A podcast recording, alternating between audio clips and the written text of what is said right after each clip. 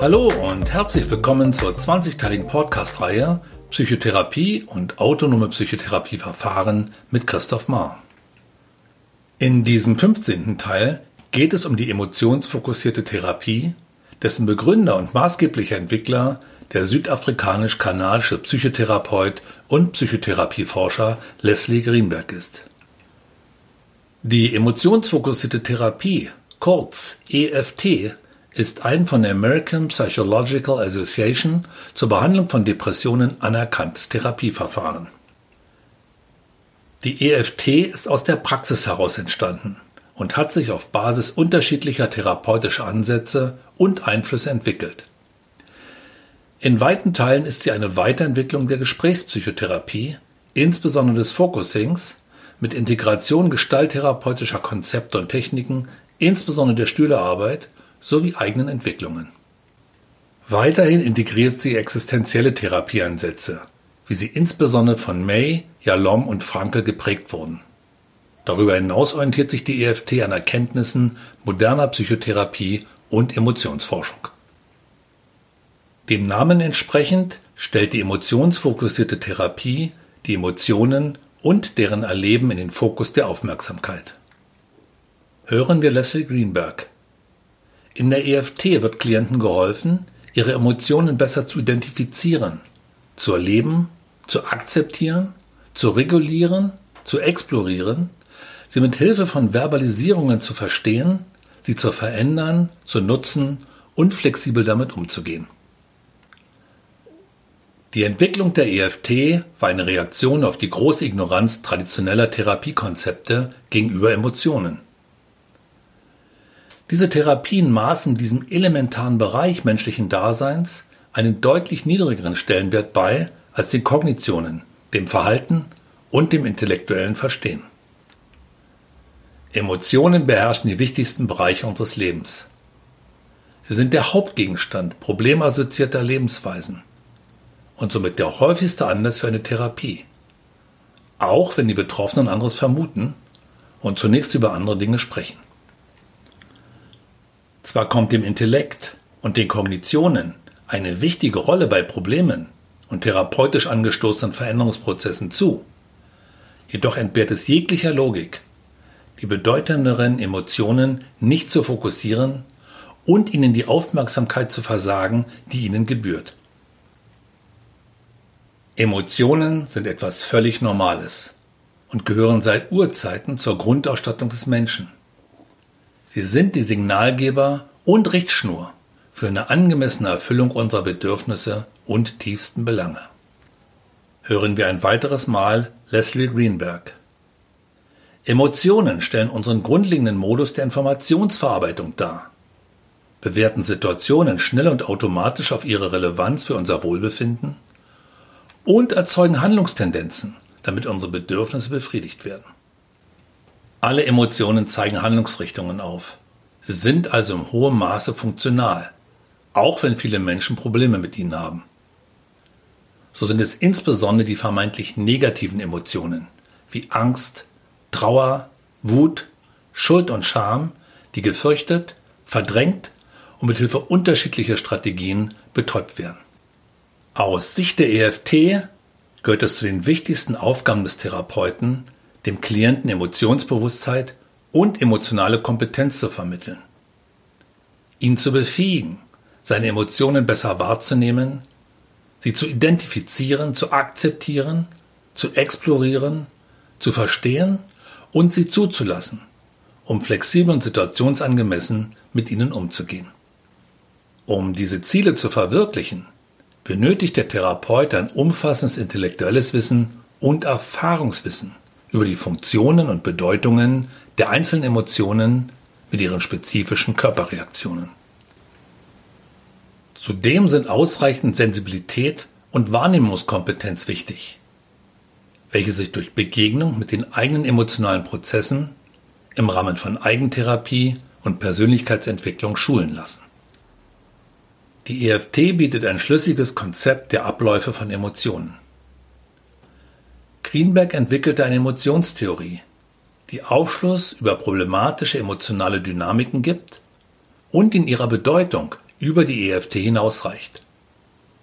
So hatte sie unter anderem Einfluss auf die Konzeption der Schematherapie und ist Bestandteil des von mir entwickelten Modells Integrative Psychotherapie. Als Therapeut ein Emotionscoach zu sein, seinem Klienten ein gutes Verständnis seiner Emotionen und deren Wechselbeziehungen zu vermitteln, ist eine wichtige therapeutische Kompetenz und zugleich eine psychoedukative Maßnahme, die für Veränderungsprozesse von zentraler Bedeutung sein kann. Greenberg äußert sich dazu wie folgt.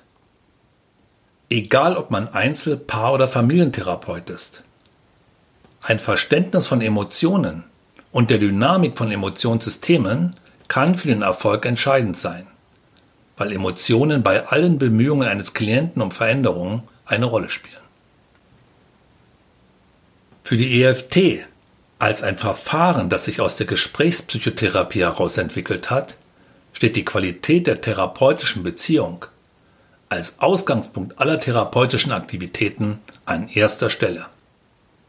Ohne eine Umsetzung dieses wichtigsten aller Wirkfaktoren, ohne eine heilende Beziehung, werden nur die wenigsten Menschen bereit sein, sich ihren Emotionen zu widmen, diese zuzulassen und sich mit ihnen auseinanderzusetzen. Darüber hinaus gehört zur Beziehungsgestaltung der EFT auch die Herstellung eines zielorientierten Arbeitsbündnisses. Den geistig-philosophischen Hintergrund der EFT liefert die existenziell ausgerichtete Psychotherapie. Diese postuliert, dass der Mensch motiviert ist, nach Idealen zu streben, die seinem Leben einen Sinn verleihen, und dass er grundsätzlich in der Lage ist, seinen Willen zu nutzen, um zukunftsorientiert Handlungen zu vollziehen. Existenzielle Theorie geht davon aus, dass bei jedem Menschen eine angeborene Freiheit seines Willens existiert, mit der Maßgabe, sich für oder gegen etwas zu entscheiden. Aus dieser Perspektive wird ein Mangel an Authentizität als ein wesentlicher Grund für Dysfunktionen erachtet. Dysfunktionen entstehen jedoch auch aufgrund anderer Mechanismen, wie beispielsweise durch Störungen in der Emotionsregulation. Reaktionen auf traumatische Erfahrungen, internale Konflikte und Entwicklungsdefizite. Greenberg erachtet Vermeidung oder Unfähigkeit, Emotionen zu identifizieren und im internalen Erleben zu benennen, als eine wesentliche Ursache sowohl für Angst als auch für Depressionen. Hören wir ein weiteres Mal Leslie Greenberg. Die Unfähigkeit, einen Zugang zu gesunder Wut oder abgeblockter Trauer zu finden, kann vielen Depressionen zugrunde liegen. Dysfunktionen entstehen demzufolge durch Inkongruenzen. Dadurch, dass das gesunde und im Innern angelegte primäre Leben nicht zum Tragen kommt, weil die eigentlichen Gefühle und Bedürfnisse inakzeptabler oder schmerzhafter Natur sind und folglich vom Betreffenden nicht ausgedrückt werden, sowie durch Unterdrückung von wachstumsorientierten und sinngebenden Erfordernissen. Der therapeutische Prozess der EFT ist darauf ausgerichtet, das Primäre zum Vorschein zu bringen, das bisher Vermiedene zu überwinden und die eigentlichen Gefühle und Bedürfnisse zum Leben zu erwecken.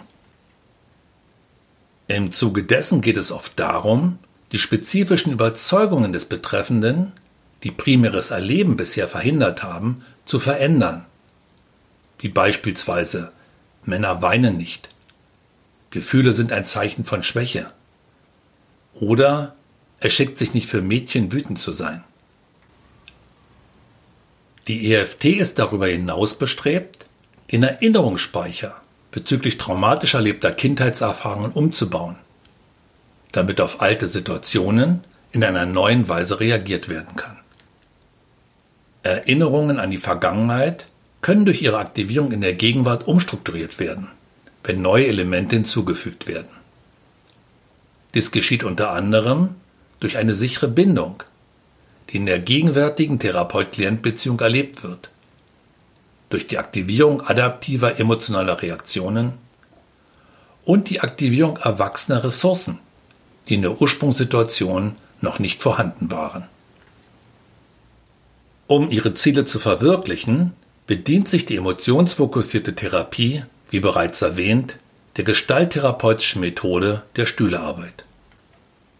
Wenn euch diese Folge gefallen hat, würde ich mich freuen, wenn ihr diesen Podcast abonniert und positiv bewertet. In der nächsten Folge geht es um die Logotherapie bzw. Existenzanalyse, die von dem Wiener Psychiater und Neurologen Viktor Frankl begründet wurde. Weiterführende Informationen von mir und meiner Arbeit findet ihr auf www.institut-christoph-mar.de.